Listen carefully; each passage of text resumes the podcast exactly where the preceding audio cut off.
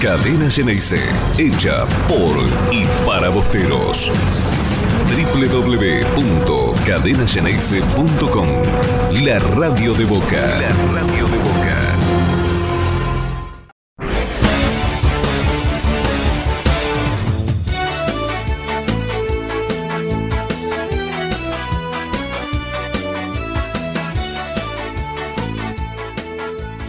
Hola a todos los seguidores de las gladiadoras. Bienvenidos a un nuevo espacio que nos brinda Cadena Ceneice para brindarles a ustedes toda la información referida a las gladiadoras. Mi nombre es Paloma Chieri, me recordarán de los comentarios de las gladiadoras, campo de juego, hashtag la CM, y me acompaña mi amiga, mi coequiper, Vane Rache. Bienvenida, Vane. Pero qué felicidad, Palo, y mm, me refiero a la gente también, que hace rato por ahí que no me escucha, con mucha alegría de hacer otro proyecto más que tiene que ver con las gladiadoras. Así que acá la gente se preguntará del otro lado, ¿y ahora qué es lo que quieren hacer estas chicas? Bueno, siempre tiene que ver con las gladiadoras, con llevarles, por un lado, la actualidad, por otro lado, cuestiones históricas, eh, esos datos que a la gente le gusta escuchar.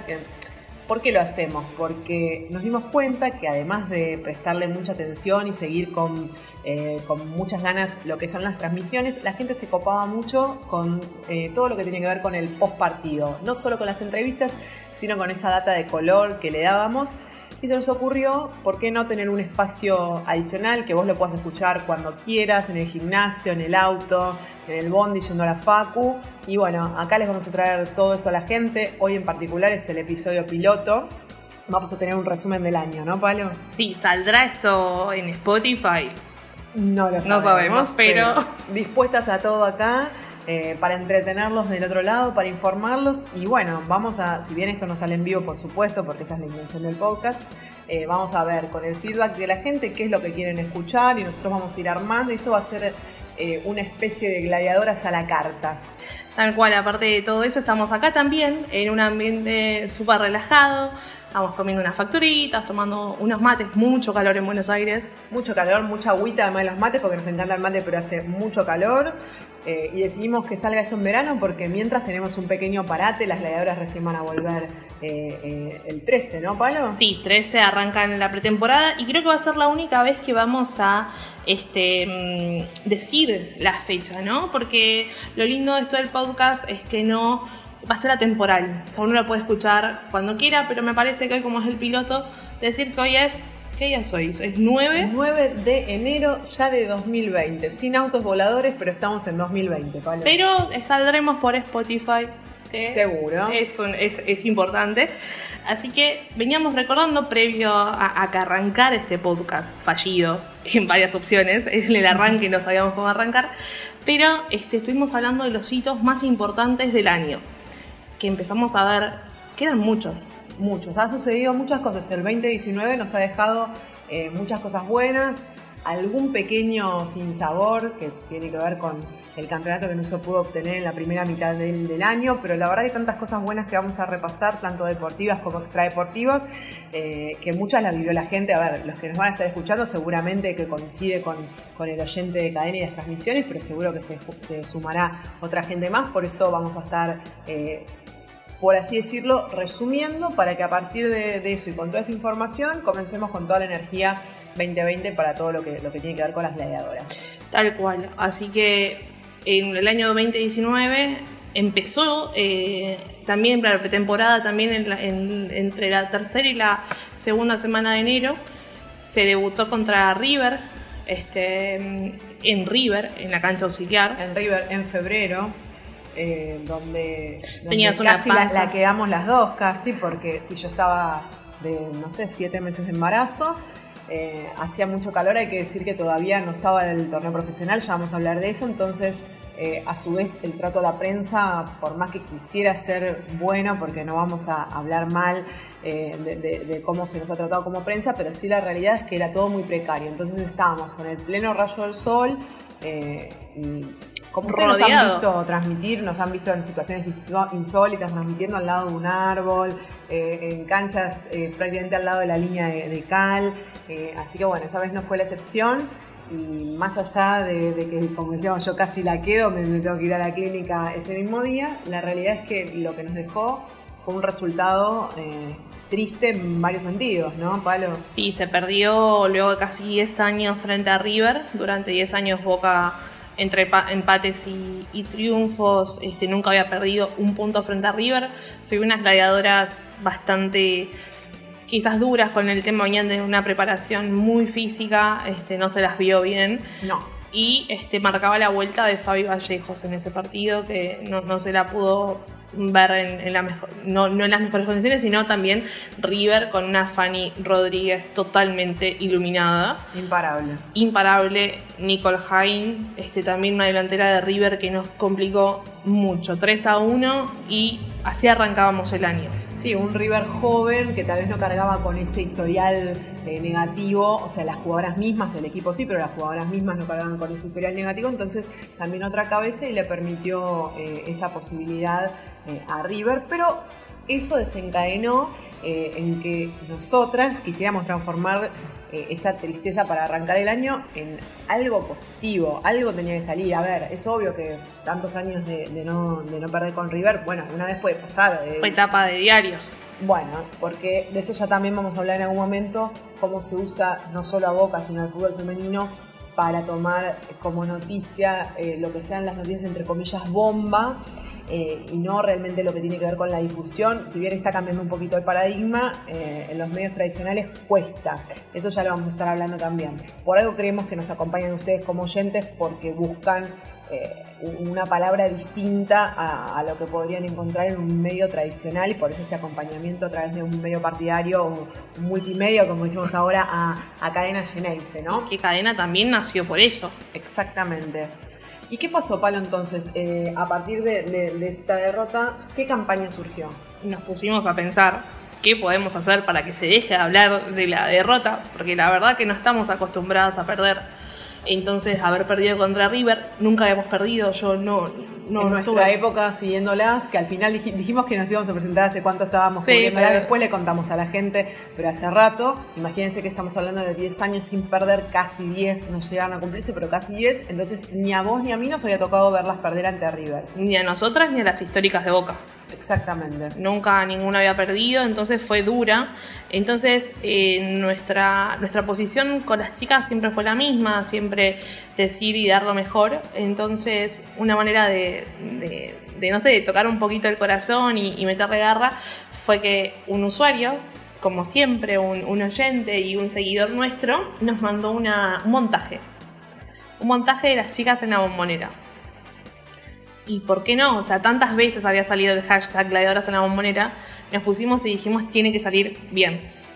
Llegamos a ser tendencia mundial, lo levantaron un montón de, medios, los tradicionales, claro. Y en el mundo también, salimos en muchos medios en el mundo sobre la campaña viral para que las gladiadoras jugaran en la bombonera. Y de repente se dejó de hablar del partido contra River. El partido fue el 9 de febrero, la campaña fue el día 13.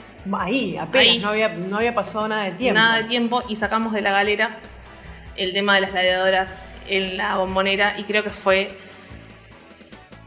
la presión más grande que le pusimos a la dirigencia de ese momento. Veníamos haciéndola hace mucho. Y hay que decirlo, la verdad es que, para nosotros fue también un tema, eh, lo sacamos, esto no lo sacamos porque sabemos que, eh, la llegada que podía llegar a tener eh, y también en un punto era, era el momento para que se jugara, de hecho lo hablamos con algunas jugadoras históricas, algunas nos dijo que por ahí no era el momento, porque nosotros tratamos siempre de hacer todo que sea por supuesto en favor de las gladiadoras. Y si bien la bombonera es algo maravilloso, también podía traer una presión, había que ver incluso cómo lo aceptaba la dirigencia, porque también justamente se podía sentir eh, como, hablando medio pronto, una mojada de oreja. Entonces, bueno, eh, decimos cómo va a caer, tratamos de tocar a toda la gente amiga influyente del mundo Boca, que nos dé una mano. Alguien que últimamente apoya mucho a las gladiadores y nos da una mano es Sol Rivas. Eh, que ayudó mucho en ese momento en esa campaña. La 12 Twittera. La 12 Twittera, bueno, lleno de cuentas la número 12.com. La verdad es que toda la, gente que apoyó desde el principio todo lo que tiene que ver con, con las gladiadoras, apoyaron a gladiadoras en la bombonera. Y Claudita Auxilo también. Por supuesto. Siempre un defensor de, de, gladiadoras y sobre todo gladiadoras en la bombonera. Entonces decíamos, bueno, se viralizó, pero ahora esto, que es una tendencia que logras en Twitter y demás, ¿lo podíamos concretar? ¿Lo podíamos llevar a algo? Y fue que nos llegó la invitación para la presentación, el Media Day, que se dice habitualmente, eh, de las gladiadoras. Iba a ser la presentación del equipo de la primera, en ese momento no era profesional, así que fueron más de 25 jugadoras presentadas. Eh, y estaba la presencia de los dirigentes más importantes en aquel momento, que teníamos a Cristian Gribaudo, que era el secretario general, estaba Nico Burdizo, y eran ellos dos los que estaban en representación de, la dirigencia. Y además de, bueno, del siempre eh, Jorge Anro, que estuvo también presente ese día. Y nosotros también, como medio este, partidario, y estuvimos presentes transmitiendo por cadena Ceneice la presentación. Entre mucho llanto, en un momento luego de que todas ingresaron al Salón Filiberto, este, toma la palabra el secretario general y así, como, quien no quiere la como cosa. quien no quiere la cosa, nos informan a nosotros, por, como que estábamos ahí en vivo, y además a todo el mundo, que las gladiadoras iban a jugar en la bombonera. Ese día, más o menos, siempre vamos, cada vez vamos a hablar de un hito, vamos a hablar de qué repercusión tuvo en las redes sociales. En aquel momento, gladiadoras, bombonera y fútbol femenino fue TT mundial. Y esto fue levantado por todo el mundo. Hay algo que siempre nosotros decíamos en nuestras transmisiones. Boca tenía que ser pionero. Por supuesto, es lo que pedíamos. Boca tenía que abrir las canchas. Boca abre la cancha, se informa ese día que se abría la cancha y otro equipo también abrió la cancha antes a las apuradas. Eh, la gente de San Lorenzo abrió la cancha también. Este, pero bueno, y como siempre decimos, es genial, porque después de esto de la bombonera se empezaron a abrir canchas en todo el mundo. Esta vez, hay que decirlo, así como decimos un montón de cosas, no fue primero Boca el, primero en abrirla, y ni tampoco esta era la primera vez que las gladiadoras iban a jugar en la bombonera. Y tampoco era una competencia, ¿no? Exactamente. Como decimos nosotros siempre, Palo? Al fútbol femenino, lo sacamos adelante entre todos. Entre todos. Y si Boca eh, hacía. Esto estaba buenísimo. Este, porque así se empezaron a, todos los clubes quizás a interpelar un montón de cosas de que por qué su equipo femenino no jugaba en la, cancha principal y así empezamos a ver cómo se abrían las canchas. Incluso nació el TT, abran los estadios y se empezaron a abrir estadios en, Italia, en España, en Argentina. Con récord de asistencia, o sea, no es nomás que lo abrían para que vaya eh, tu vieja. Como sí, no. no. no, iba tu vieja porque de las madres la verdad que se alguien que acompañado la familia, todas las madres y el público familiar que somos siempre al que ya le vamos a dedicar un ratito, pero es real que, que en el mundo sobre todo con tanto prejuicio derribado eh, ha habido récords de asistencia, pero estamos hablando de si por ahí vos que estás del otro lado no sabés demasiado esto y estás eh, enterándote en estos tiempos, eh, hubo de a 20.000, de a 30.000, de a 40.000.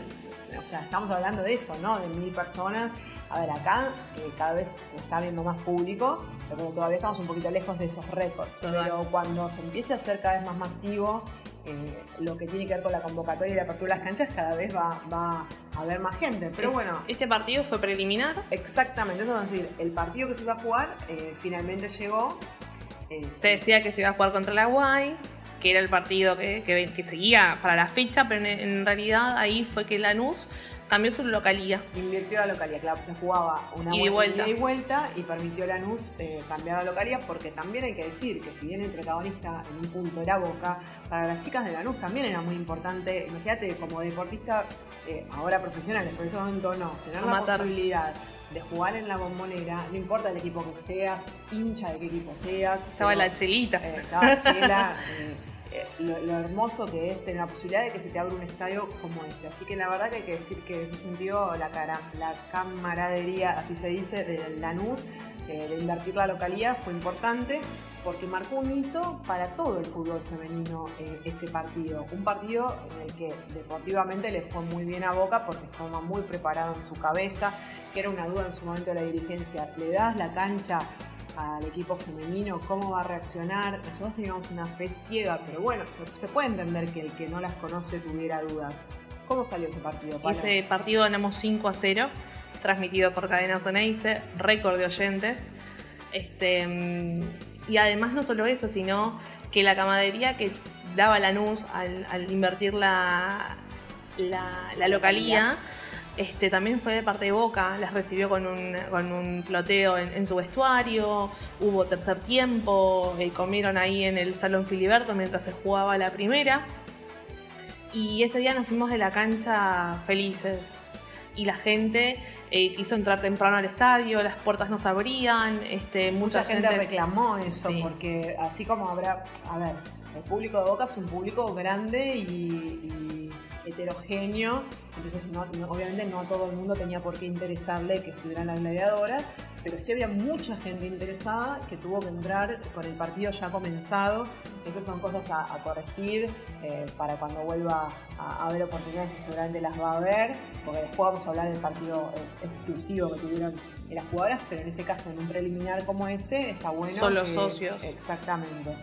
Son los socios y además que, por ejemplo, Em, recordemos que, el partido fue emocionante, las jugadoras estaban todas muy emocionadas. Yami Rodríguez eh, festejó el gol más lindo, el, festejo más lindo del año, colgada cual hincha, cual Manteca Martínez, colgada en, el alambrado de, la Sur. Y, eso al hincha de Boca lo emocionó y desde ahí arrancó. Un cambio absoluto. O sea, si bien ya las chicas tenían su apoyo, la verdad es que eh, han conseguido incluso mayor apoyo porque también la difusión te da esa posibilidad eh, de, poder tener eh, mayor llegada. Hay que decir que antes del 9 de marzo, que fue el partido de la Bombonera, también estuvo el ploteo en la cancha con las fotos de las gladiadoras, el evento del Día de la Mujer. y con esto también lo que queremos decir es que socialmente estamos viviendo otra realidad con el lugar que ocupa la mujer en general falta muchísimo, recién se han dado pequeñitos pasos, pero se están haciendo cosas. Entonces, eh, hay que decir que hemos debatido tanto en privado como en público, en los programas de radio con ustedes, eh, que si, se usa o no se usa para a favor, eh, si alguien tiene una conveniencia o no en poner las sellas de protagonistas, bueno, después podremos hilar fino. La realidad es que ha sido beneficioso que Boca como institución les dé un lugar eh, importante y preponderante al equipo profesional ahora eh, femenino de fútbol. Así que eh, yo creo que eso fue bien utilizado por parte de las gladiadoras, ¿no? Digo, se, se pudo capitalizar, como se dice hoy en día. Así que eso, bienvenido. Bueno, luego lo demás, uno irá analizando, algunas cosas hemos dicho, pero no, nos queremos quedar con, la postura de, qué lado político uno está o no está, pero hay que decir que desde el femenino, como hemos dicho, muchas veces se trabajó bien, eh, entonces también así como hemos criticado mil cosas, también decimos eh, las cosas que creemos que, han estado bien. Y después de todo esto palo de tanto tiempo con toda la bomba de la bombonera, hay que decir que eh, con las obras que, hubo en el Pompilio también las jugadoras pasaban a, algunos partidos en el 6 y sin embargo la gente ¿Qué pasó con la gente? Claro, en ese caso recordemos que las chicas jugaban en la cancha número 2 del Pompilio. En el sintético. En el sintético, claro. Y el sintético, se, el sintético se levantaba y se iba a poner pasto natural. Todas esas obras llevó toda la primera parte del año, prácticamente. Entonces las gladiadoras pasaban a jugar en Ezeiza. Se jugó toda la segunda, toda la primera parte del, del año en Ezeiza. Con lo que cuesta, hay que decirle a la gente, si vos nunca fuiste al predio de Ezeiza, eh, no es un predio de acceso que vos vas, te tomás un bondi o el tren y llegás así nomás. No. Eh, entonces eso generó movidas como el Boca Solidario que se inspiró en las chicas del vóley, en las guerreras del vóley, donde la gente se ponía en Twitter, yo voy, me sobro un lugar en auto, o en Twitter o en otra red, pero principalmente en Twitter. Eh, era tan el interés de irlas a ver que la gente ponía un auto y compartían los hinchas. O iban, no sé, en Uber, o sea, Uber, te estamos... Hashtag Uber, eh, tirarnos una publicidad. Así que la, gente se juntaba, este, iban o iban juntos hasta en tren y después buscaban cómo llegar al predio porque no se llega caminando, son muchos kilómetros de caminar. Entonces, este, el predio de Seiza se vio lleno de hinchas. O sea, fue muy, muy lindo ver que partido a partido cada vez más gente iba, cada vez más peñas iban, más filiales más grupos de hinchas. Entonces, y por eso también las gladiadoras se quedaban sus tiempos sacándose fotos, agradeciendo. No creo que todos lo hagan. No, es una retroalimentación, decíamos, ¿no? O sea, ellas, eh, ahora que son profesionales, eh, mantienen eso que han tenido desde siempre, que es ese contacto con el hincha, posibilidad de sacarse una foto, eh, de darles un autógrafo, si bien los jugadores de la primera masculina también sacan una foto y demás, para la gente son un poco inalcanzables. En cambio ellas, además de demostrar una entrega que la gente recibe muy bien, eh, se dan esa posibilidad, ese plus de, tener ese, ese trato directo con el hincha. Y la gente es muy agradecida, sobre todo el público de las mediadoras tiene, un público muy familiar y de chicos muy chiquitos, eh, adolescentes, y valora mucho la posibilidad de un acercamiento más directo a un ídolo, ¿no? A una ídola en este caso. Y así se fue abril, eh, se fue en marzo y llegó abril y tenemos eh, un empate duro en Villa Lynch eh, contra Araguay, donde empatamos 1 a 1. No vamos a hablar de, problemas arbitrales porque ya lo hemos dicho. Y después perdimos en Boca, este, a fines de abril, eh, tuvimos un invicto muy largo que del 2015, 2014, 2015 hay que sí, ante San Lorenzo hay que buscar eh, los datos específicos, pero Boca no perdía en condición de local eh, por muchísimos años. bueno, llegó ante uno de los rivales más duros que tiene Boca siempre en el torneo. ¿Y esa qué consecuencia tuvo? Y o sea, matemáticamente teníamos todavía chance, pero era muy improbable este, que Guay perdiera algún otro punto. Y así fue como, bueno, Guay se, se corona campeón. Boca con un empate este, a final de mayo eh, logra quedarse con el segundo lugar. Este, empató con, con San Lorenzo en la última fecha y ahí tuvimos también un, hito bastante importante. Se nos retira la capitana y se nos retira alguien que cuidó y amó el arco de boca como ninguno. Dolor País, un emblema de los últimos años eh, en muchos sentidos, porque, como decís vos, por la labor deportiva, pero también por lo que representaba a nivel humano para el grupo, eh, todo el dolor que implicaba perderla. un poquito después nos íbamos a enterar que no la perdíamos, sino que cambiaba de rol, porque hoy por hoy es la entrenadora de, arqueras de, las gladiadoras, pero bueno, perderla en el arco no fue fácil. Eh, hubo que acostumbrarse a, una muy buena eh, reemplazante que vino en su lugar, pero nosotros, como decimos, somos viudas de mosca.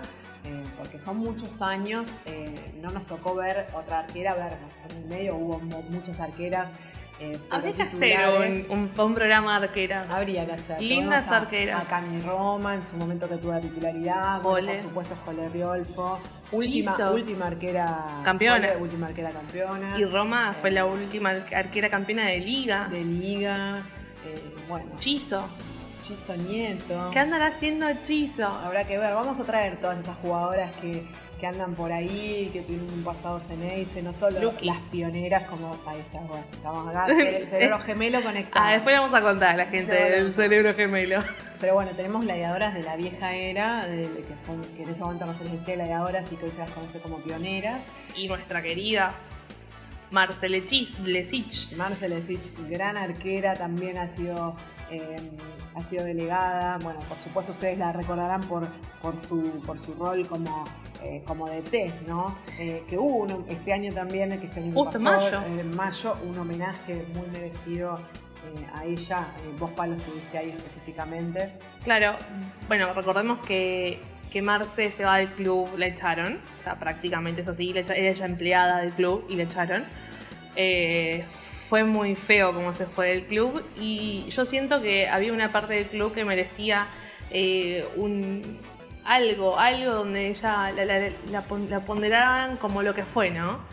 A ver, Boca Institución le debía un homenaje, le debía un reconocimiento porque eh, los jugadores, la gente, eh, los dirigentes, todo, todo puede pasar eh, pero los colores, la institución en sí, no importa al mando de quién esté, es lo que queda. Así que eh, le llegó el merecido homenaje en el museo, ¿no, Palo? Sí, en el auditorio de los ídolos en eh, Marcel Sitz se presentó esta idea en, el, evento del Día de la Mujer y se cumple el día 20 de mayo, donde se destapa la gigantografía de, de Marcel Sitz eh, del auditorio del Museo de la Pasión convirtiéndose así en la primera mujer en estar en, ese museo. Es la primera mujer donde se la nombra y cada turista que llega al, museo a verlo va a saber que hubo una Marcele Sitch que, que le dio su vida a Boca. luego que la echaron de boca, su vida se apaga. Entonces, y así fue como la perdimos. Y hoy está en otro, en otro lado y, y, todo le dedicamos a ella. Todas las transmisiones son a ellas y esto que vamos a hacer también. Y somos dos lloronas y estamos llorando, obviamente. Pero para, para salir de esto es, es lindo. Ella es, está... es merecido el homenaje. Total. Eh, y para que la conozca el que no tuvo la oportunidad. Y así hay que hacer con los ídolos. Marce fue eh, una ídola del club, así que ese reconocimiento. Y bueno, para nosotros, por ahí la gente dice, ¿por qué te emocionás? Porque, bueno, nosotros eh, vivimos todo el primer ciclo, bueno, en realidad, toda nuestra primera parte con las gladiadoras fue a la par del ciclo de Marce. Eh, y cuando no había nadie y la llegada era absolutamente directa, nuestra relación con, con, Marce era, en nuestra primera fuente de consulta era Marce absolutamente. Pero bueno, vamos a seguir O sea que eso, mayo se puede decir que fue el, el mes de las arqueras. Totalmente. Se, nos retira Mosca, que tuvo su homenaje en el partido contra San Lorenzo. Armamos algo con Florcita Vidaurreta, hacemos un lindo homenaje ahí a, Mosca. Con también agradecimientos a, San Lorenzo que nos dejó hacer el pasillo. Hay que decir que fue muy lindo porque eh, la verdad es que el reconocimiento fue no solo de sus compañeras, sino de sus rivales. Eh, a ver, lo merece igual, no es que no es que una cosa fingida, pero la verdad es que hay que, nobleza obliga, hay que reconocerle a San Lorenzo que, Obvio. ser en su casa, que, se pudiera hacer un homenaje así. Y normalmente recordemos que San Lorenzo no nos deja colgar banderas en, en, la cancha 1. Y ese día habían dos banderas colgadas. Una nuestra, que era gracias capitana, y había otra que decía el arco de Boca siempre será tuyo, que se lo hicieron sus amigas con Eva este González a la cabeza, que qué nombre, ya vamos a hablar algún día. De pie, permiso. Claro, nos paramos, chicos, Eva González, que ese día la quisimos sacar al aire de cadena y dijo que no. Pero es porque daba cosa, porque no, no estaban acostumbradas las chicas quizás a tanta exposición, quizás sí con la selección, no tanto con Boca. Y recordemos que Mosca fue una de las arqueras campeonas con la selección Así que bien merecido entonces ese mayo eh, de las arqueras. Y lo terminamos con Lobby eh, Jaime, campeona de la Champions League femenina.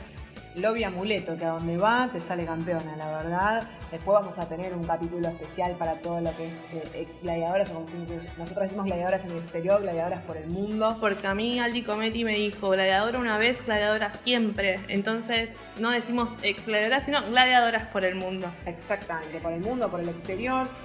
Eh, bueno, de, lo, que, lo que vos decís también del tema de las arqueras, en este caso Mosca también tuvo el reconocimiento de Boca de, las fotos con los arqueros con, con, Andrada y con Marcos Díaz. También en la bombonera que se retira con el buzo, con el uno de, Mosca Minil y este, ovacionada por la bombonera, así que terminamos mayo así, felices. Así. Y así como se va mayo, viene junio momento que veníamos esperando hace mucho tiempo.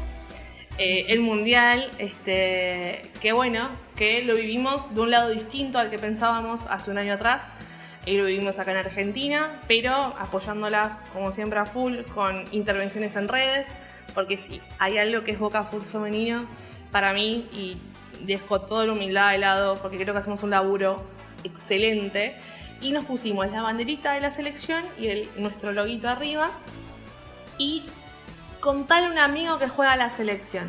Claro. Y se hizo también viral. Y todos le contábamos a los amigos que jugaba a la selección.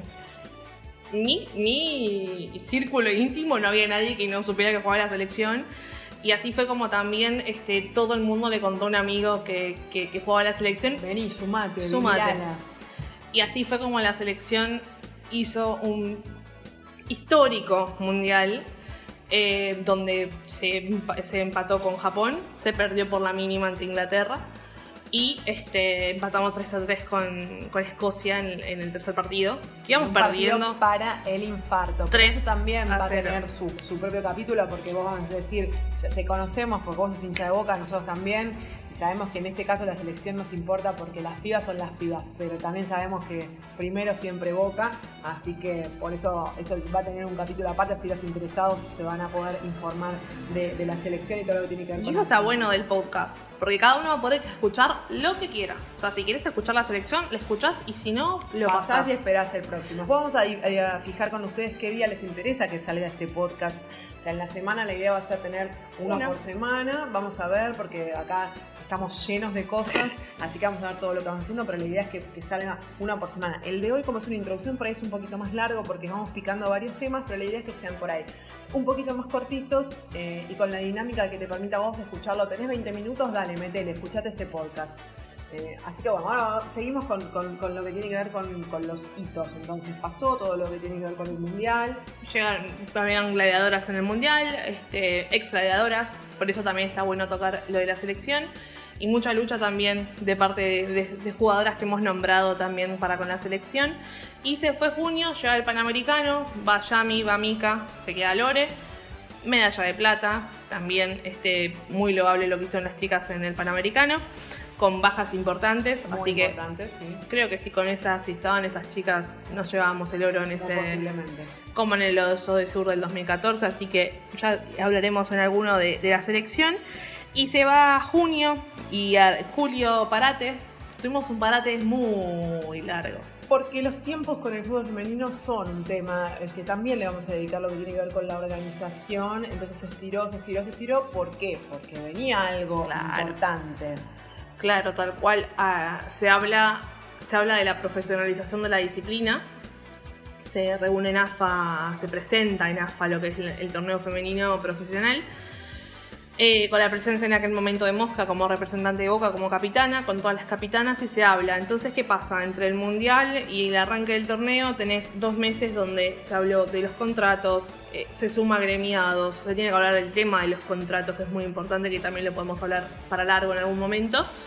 Y Boca anuncia en el mes de agosto y va a ser lo que nos habían dicho antes igual, pero se anuncia que se van a firmar todo el plantel completo, o sea, 23. contratos profesionales que ahí nuestro querido Juan Domingo Ramón en Golseney se tuvo la primicia con Jerez. Pobre Jerez. Pobre después- Jerez, ¿no? Después lo retaron por, por confirmar eso, eh, pero la verdad es que creo que, que- que esas cosas se tienen que confirmar con la gente que estuvo siempre con las gladiadoras. Está bueno que las noticias lleguen a todos lados y a todos los medios, pero también está bueno cuando a veces ves que una primicia no sale por...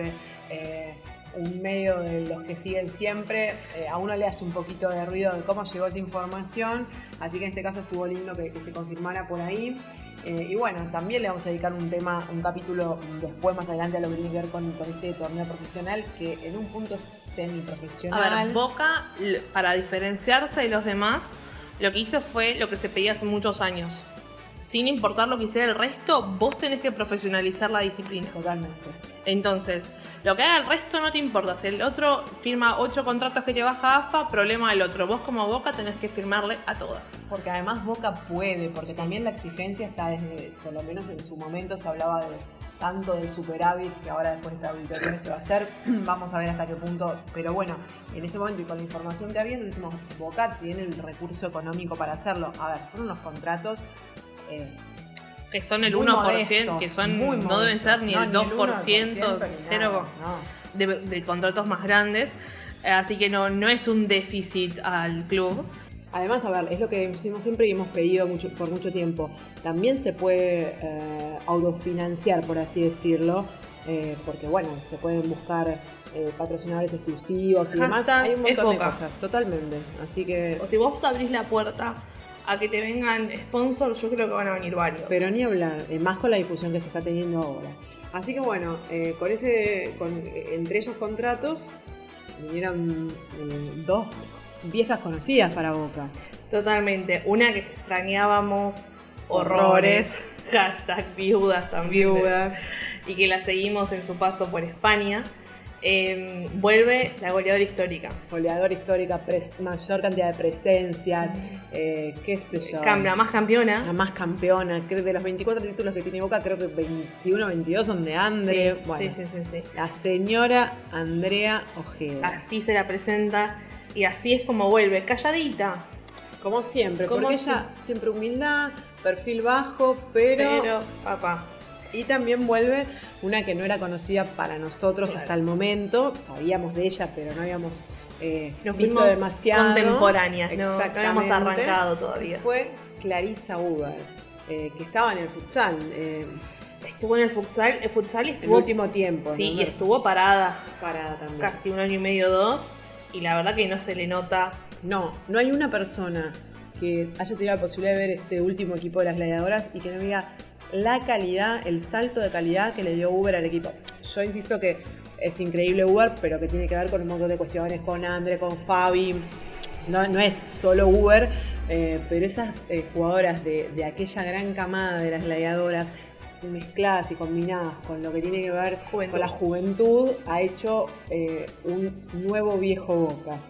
Y con los que se ganan las gladiadoras originals, como decimos nosotros, cuando arrancábamos, mismo los padres de, muchas, ven en este equipo de las gladiadoras aquella mística de las gladiadoras. Hay días que se ve un poco más, hay días que se ve un poco menos, pero lo importante es que, es que está.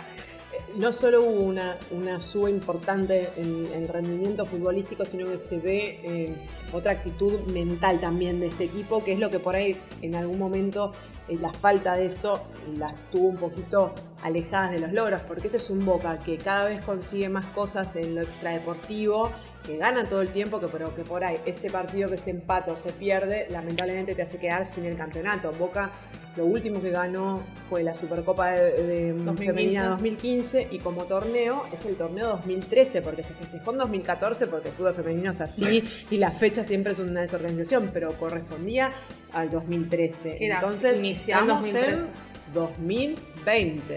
Sí. Así que por eso es tan importante el logro deportivo que se debe Boca. Pero bueno, con esto que decimos, con esta llegada de estas jugadoras, este torneo profesional barra semiprofesional, eh, vino la primera fecha que se sortea y era nada más y nada menos que River. contra River. ¿Qué pensábamos nosotros? Pero otra vez lo mismo, poner a las jugadoras, o sea, a ver, el, el superclásico tiene que ser un condimento eh, atractivo en muchos sentidos, en lo deportivo y en lo extradeportivo. Te ponen la primera fecha, vos decís con las jugadoras llegadas de una pretemporada, decís, "Mm, ¿cómo va a estar esto? Y se jugaba, en teoría, en el Pompilio un día martes. Así es. Entonces estábamos hablando con Flor Vidorreta, como siempre es nuestro contacto directo con, con la parte dirigencial. La delegada de las gladiadoras. Claro.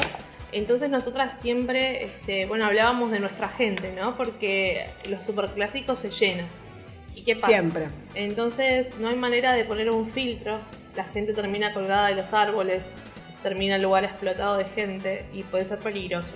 Entonces eh, se puso un día de semana y se había puesto el filtro solo para socios cuando sabemos que nuestra gente Es mayormente no socia. es el no socio o el socio adherente. Así es. Que se jugaba este, hasta ese domingo a la tarde, las gladiadoras estaban en ese momento haciendo la- el reconocimiento a la cancha 1. Y a su vez en la bombonera estaban el secretario general, Jorge Anro, y este, no recuerdo si Angelici, no, no, no recuerdo bien, pero que estaban Anro. Y Gribaudo ese domingo en la bombonera estaban ahí eh, en una reunión ¿Y qué pasó? y se, y se filtra. No se nos- no- nunca con nosotros, nunca se filtra con nosotros. Se filtra que las gladiadoras se van a debutar profesionalmente en la bombonera. Imaginen la, la bomba, ¿no? Que no sabíamos cómo hacer, si era real, si no era real. Había que chequearla antes, que, antes de poder difundirla. No es. porque teníamos mucha llegada, hay que decirlo, humildad aparte. Entonces, lo que nosotros pudiéramos poner, sabíamos que la repercusión que podía tener. Entonces, teníamos que confirmar sí o sí eh, si eso era real. Entonces, bueno, nos confirman ese domingo tarde-noche que era real. Las jugadoras se enteran en ese momento que estaban haciendo reconocimiento de cancha 1, que al otro día iban a tener que ir a reconocer la cancha principal de Boca. Nada más y nada menos. Eso fue un 23, fue el domingo 22 de septiembre. Así que el día 23 se tuvo que trabajar a full para que llegara todo al este día martes 24. Se nos sumó la mini periodista. Hola Sofía. Hola, Sofía. Así que este mm, fue complicado, todo fue caos, fue estrés, fue todo. Por muy lindo que fuera, había que decir que la verdad uno hubiera preferido que esté mejor organizado y mejor preparado. Al final resultó divino igualmente en muchos sentidos. Recordemos Eh, que no se abrió la cancha en la totalidad, se abrió No. solo la platea L, o sea, la platea baja, todo el anillo bajo. Este, y eh, la prensa estuvo toda en em, lo que es la platea preferencial. Más de 100 medios se acreditaron. y nosotros estuvimos en la cabina número 2, la cabina de Cadena Ceneice en la bombonera, y pudimos también estar ahí eh, transmitiendo el, ya vos, no con una panza, sino con ya Sofi eh, presente en la cabina. Eh, donde pudimos transmitir el primer partido de las gladiadoras, donde se jugaba contra River, o sea, era el miedo de lo de la dirigencia, jugar contra River y de la nada. A ver, y nosotros teníamos mucha fe, pero también hay que decir que era una apuesta grande, porque era el primer partido de la era profesional eh, en la bombonera, porque ya se había jugado no solo el de Lanús, que ya comentamos el día del 9 de marzo, sino que antes eh, como vemos con la subcomisión de historia habíamos investigado, se había jugado ya en la bombonera, pero esto era algo de una preponderancia, una relevancia impresionante. Entonces, eh, tenía que salir bien. Nunca nos íbamos a imaginar lo bien que iba a terminar saliendo. Recordemos que fue un partido hermoso, 5 a 0. El primer gol lo metió este, Florquiño. La nueva capitana que tiene Boca, una vez que se retiró Mosca. Eh, la verdad es que Quino hay que decir que, ha sido capitana de muchas de, las jugadoras eh, en, la selección y es merecido que, llegue la cinta. Uno por ahí imaginaba tal vez una Andre, eh, porque había sido también capitana histórica eh, de, las gladiadoras, pero la verdad es que tal vez por Andre es más perfil bajo y Quiño, con la función que tiene una capitana, eh, también era, eh, está, creo que está bien elegida, fue elegida por sus compañeras. Sí, pero aparte, no solo eso, sino que se conoce a todas las árbitras del fútbol argentino. Y a las referentes de los otros equipos también. Y aparte, bueno, es una de la vieja escuela también del fútbol femenino que es profesional en este momento, ella con su club, ¿no? Y este, mm, así que en este partido selecciona, selecciona a Yami, no juega Cami, eh, Camu Gómezares desde el inicio porque tuvo un resentimiento de su rodilla. Gigo no juega tampoco porque. Lamentablemente, la mala suerte de que debiera una fecha. Había llegado a las 5 amarillas en el partido contra San Lorenzo, entonces debía, tenía que parar en este partido. Entonces, este. Mm, no sé si era el mejor de los escenarios, pero las gladiadoras ganaron. Ganaron y seleccionan a Yami Rodríguez. E ingresa, ¿Quién puede ingresar? No entró Yamil Rodríguez, entró Fanny Rodríguez. Ya habrá capítulo aparte para los que tiran cualquier zaraza con los nombres de las jugadoras. Pero entra Fanny, que la van a recordar de cuando hablamos en marzo, ¿no? Que nos, en enero, febrero. En febrero que nos hizo el gol jugando para River. Una Fanny que en su momento se había entrenado con Boca y que no había llegado a debutar con Boca, hay que decirlo también. También, que estuvo haciendo pretemporadas con Boca sin firmar por el tema que que bueno, que no daba los tiempos con los hijos, es mamá de, dos nenes, de una nena y un nene, entonces es que mm, no, no pudo, no pudo. Entonces, este, ver la Fanny que entró, tres goles. Fue, terminó llevándose en gran parte del protagonismo porque a ver, el fútbol es así, pueden jugar todas bien, que siempre el que hace los goles, en este caso la que hace los goles, termina llevándose también parte del protagonismo, lamentablemente, para algunos de los medios tradicionales, eh, por su festejo, supuestamente con el festejo eh, de Prato, eso generó también eh, toda una, polémica, una controversia. Eh, nosotros queremos no quedarnos con eso, lo comentamos porque va a haber un lugar para hablar de, lo que hacen los medios y de cómo ponen el foco en el lugar incorrecto. Eh, la verdad es que para nosotros fue eh, una, fecha histórica en un montón de sentidos, que se juegue, que sea contra River, que se gane, con este plantel, con esta combinación de experiencia y juventud de la que hablábamos. así que fue una forma de comenzar increíble. No, y no solo eso, sino que también tomó mucha relevancia eh, ante la gente, ¿no? O sea, cada vez más gente veía los partidos, cada vez más gente escuchaba los partidos por cadena Ceneice.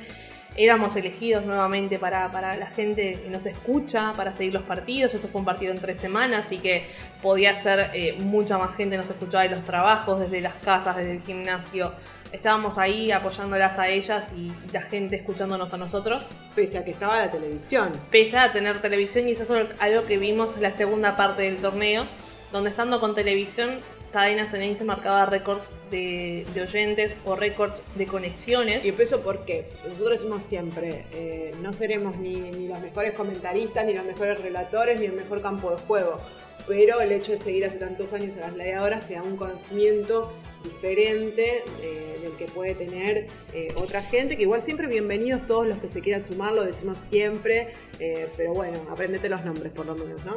Todo en el hashtag. hashtag. Bueno, Laureana Oliveros. Pero... No, Laureana Olivera. Olivera, claro. Bueno, yo también me puedo confundir, sí. así que así terminamos septiembre felices. Este, las chicas fueron tendencia mundial. Todos los medios de todo el mundo levantaron la noticia. Porque no era que Boca solo jugaba en la bombonera, Boca debutaba profesionalmente con sus 23 contratos contra Ante su máximo rival, por lo menos del máximo rival del masculino, que uno lo traslada, lo extrapola al femenino, ¿no? Totalmente, y creo que sí son nuestro clásico porque son los con los que arrancamos hace 27 años el torneo femenino en 1991. Ya son aguados, ya son 28. este es 28, en noviembre de este año se cumplen 28 años. 29, un montón. Este, las, cuentas, las, cuentas, no es lo nuestro, después lo chequeamos. Sí, claro, no, pero. Somos de, todo lo que tiene que ver con el lenguaje y demás, por eso somos periodistas, no matemáticas. Pero en 1991 fue el, el, primer torneo. Desde ahí hasta ahora, Boca y River jugaron todos los torneos.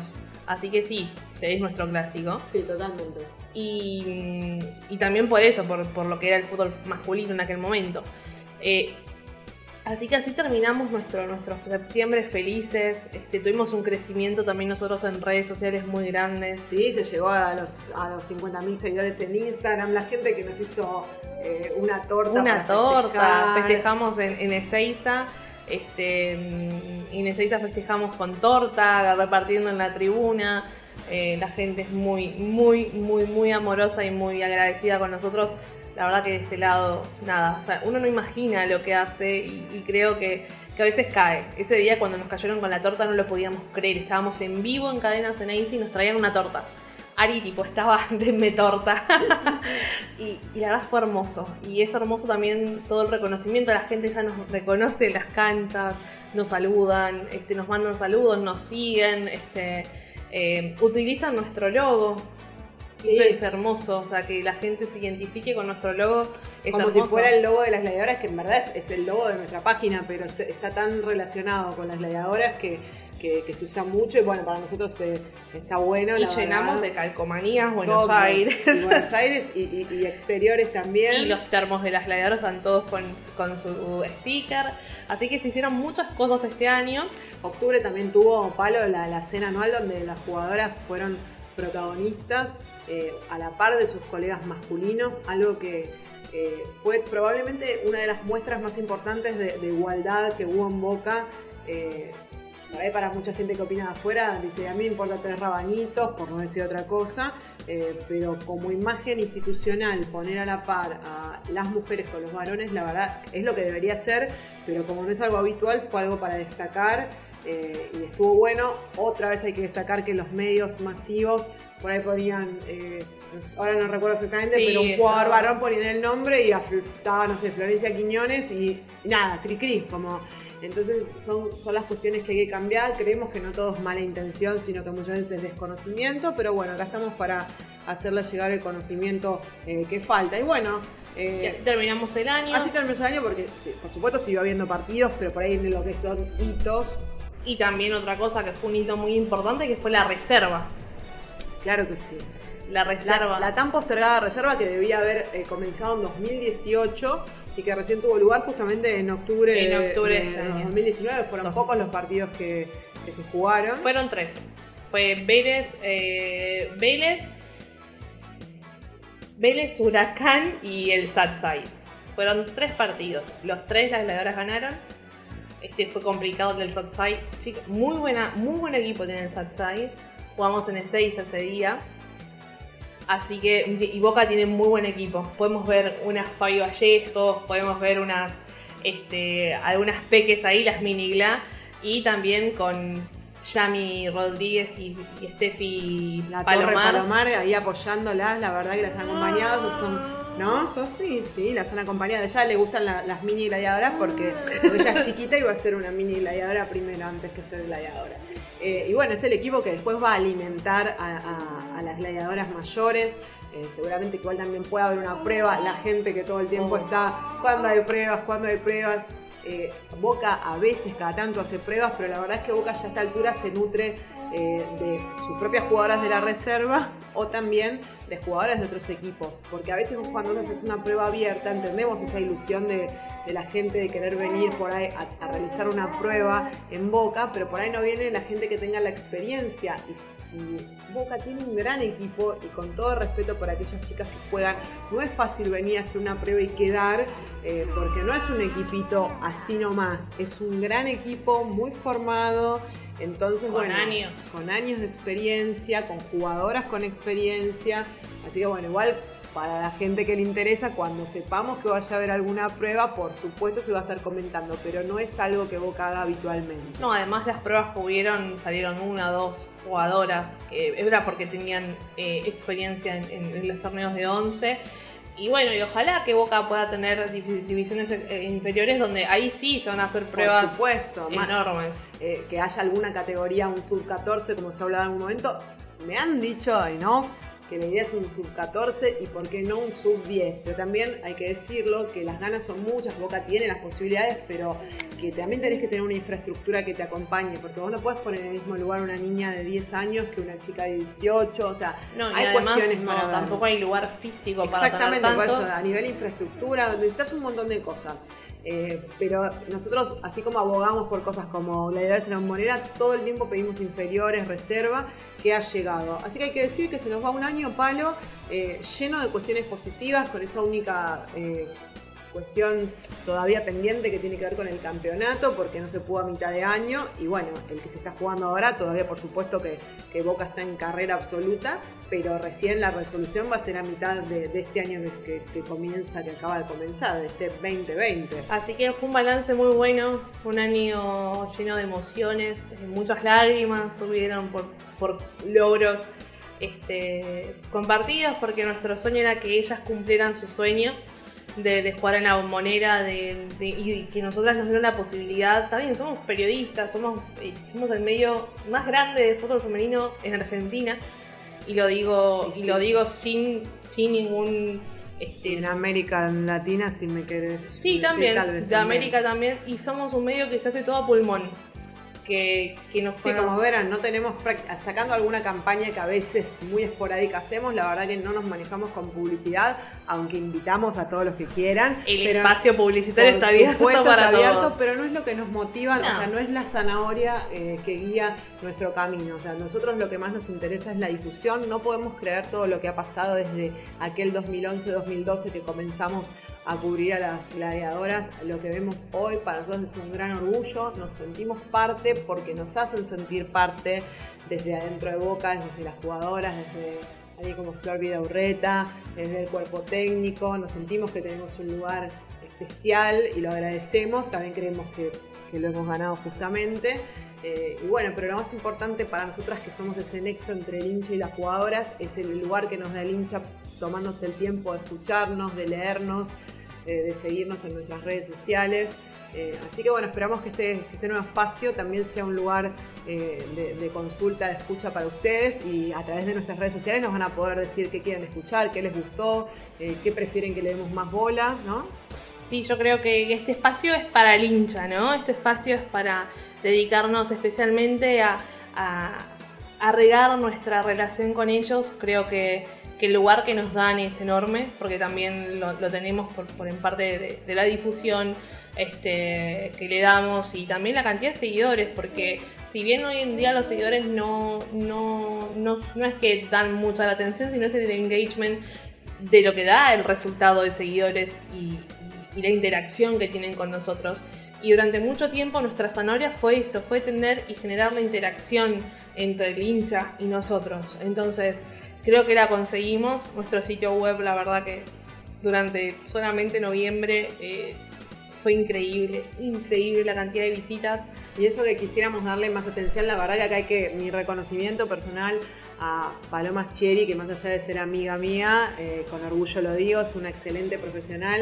Eh, no es que nos tiremos flores acá, pero es nuestro, nuestro reconocimiento y nuestro sueldo es este, el elogio tanto de la gente como entre nosotras que podemos tener Palo se ha puesto eh, al hombro la cuenta en un año que para mí el 2019 fue un año personal movido por el nacimiento de mi hija Sofía.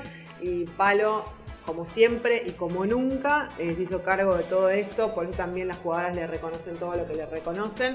Y bueno, la idea es este año eh, aliviarle la carga un poquito más y compartir como hemos compartido siempre, así que este espacio también viene a eso, a, que volvamos a, compartir lo que tanto nos gusta entre nosotras y con ustedes. porque esto es tipo, estamos charla de amigas y, aparte, además de hablar, que nos encanta, eh, hablar de las chicas nos emociona y, incluso van a haber podcasts donde vamos a hablar y llorar seguramente, como hemos hecho hoy, de, pasados, de, todas las, las batallas que hemos tenido Siempre nos han dicho que les encantaría tener un libro con nuestras anécdotas en el ¿Por qué no? ¿Por, qué, no? Pero la verdad que sí, hemos ido a canchas, hemos estado en lugares inhóspitos, nos hemos perdido para llegar, pero nada, nada, nada de todo lo que hicimos sería eh, haber, haberlo hecho si no estaban ellos del otro lado, de que nos leen, nos siguen. Primero nos empezaron a, leer, ¿no? En Twitter, en minuto a minuto, la página, el sitio web, las noticias, la crónica, las entrevistas. Hicimos entrevistas, el año pasado nos, sacamos, creo yo, el, nunca nos quisimos meter políticamente. Pero llegó un año de elecciones y quisimos entrevistar a los candidatos, quisimos saber lo que querían eh, para, para la mujer en Boca, para el no socio que nos importa tanto porque es un gran seguidor nuestro, eh, para específicamente las gladiadoras. Y bueno, quisimos entrevistar a cada uno de los candidatos, pudimos con dos. Eh, uno de ellos, eh, Jorge Ameal, el actual presidente, que nos habló muy bien de todos los proyectos que tenía con la mujer en boca y con las gladiadoras, así que nosotros acá vamos a estar esperando con muchas ansias que todas esas cuestiones se cumplan y bueno, transmitiéndoles a ustedes todo lo que sean novedades y demás. La nota con, la nota con Beraldi y Roico Ferrari también fue muy buena, sobre todo porque Roico fue uno de los que impulsó que las, que las gladiadoras jugaran en la bombonera. Entonces, sí, cuando nadie le daba atención desde lo que era dirigencial eh, a las gladiadoras, hay que decir que Roico Ferrari estuvo ahí. Entonces, el único que no nos recibió, hagan la suma, la resta en este caso, eh, de 3 de 2, o sea, 2 de 3 en este caso. Eh, nada, nos hubiese haber encantado haberlo entrevistado, creo que no lo dijimos en ningún lado, pero bueno, fue Cristian Gribaudo el que no nos... Creemos que tal vez tiene que ver con, la falta de tiempo y con que a veces ah, para nosotros eh, no somos un medio tan importante o de tanta difusión como para otros. Obviamente que nosotros sí nos consideramos súper importantes, sobre todo en nuestro rubro, que es el femenino. Sobre todo lo que íbamos a hablar, porque nosotros las, las entrevistas que hicimos iban a ser todas iguales, fueron todas iguales, se les preguntó a cada candidato lo mismo. Así era cero polémico aparte, o sea, era, título, las preguntas todas tenían que ver, era título informativo. Incluso se tiraban flores, era para tirarse flores cada uno de lo que hicieron, lo que quieren hacer.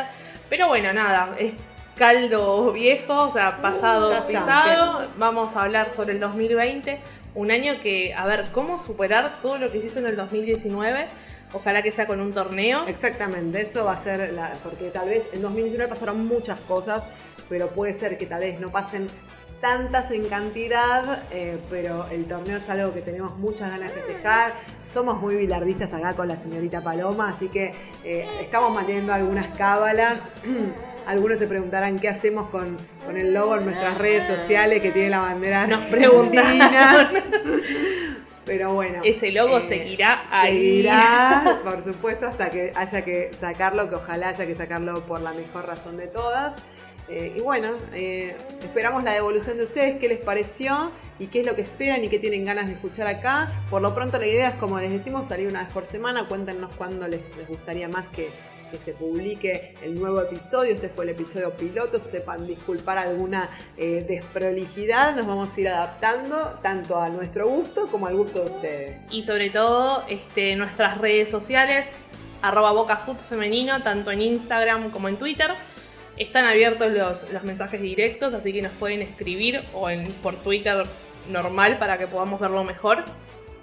Sobre si les gustó o no les gustó este, ¿qué, agregarían, qué no, qué cosas les gustaría que, digamos también, puede ser un, episodio del próximo torneo, eh, del torneo pasado, de, alguna jugadora en particular, capítulo de arqueras que me encantaría. ahí invitaríamos a. Hay de todo, es libre, así que todo, de todo lo que se les ocurra y nosotros vamos a tratar de, de a poquito eh, semana a semana de satisfacer ese pedido del hincha porque esto está hecho para ustedes.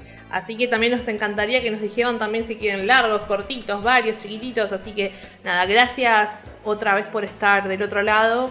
Eh, es raro porque no están en vivo y no tenemos el feedback directo, así que sí o sí necesitamos que nos cuenten qué les pareció.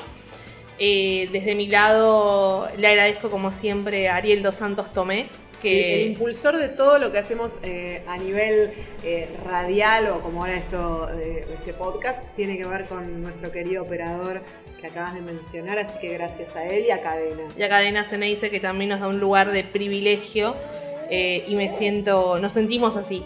Así que gracias, Vane. Gracias a vos, Palo. Así que bueno, nada, nos vemos en el próximo episodio. Me encanta esto. Sí, me encanta, las esperamos. Eh, y como siempre decimos, al fútbol femenino lo sacamos adelante entre todos y aguante las gladiadoras. Chao.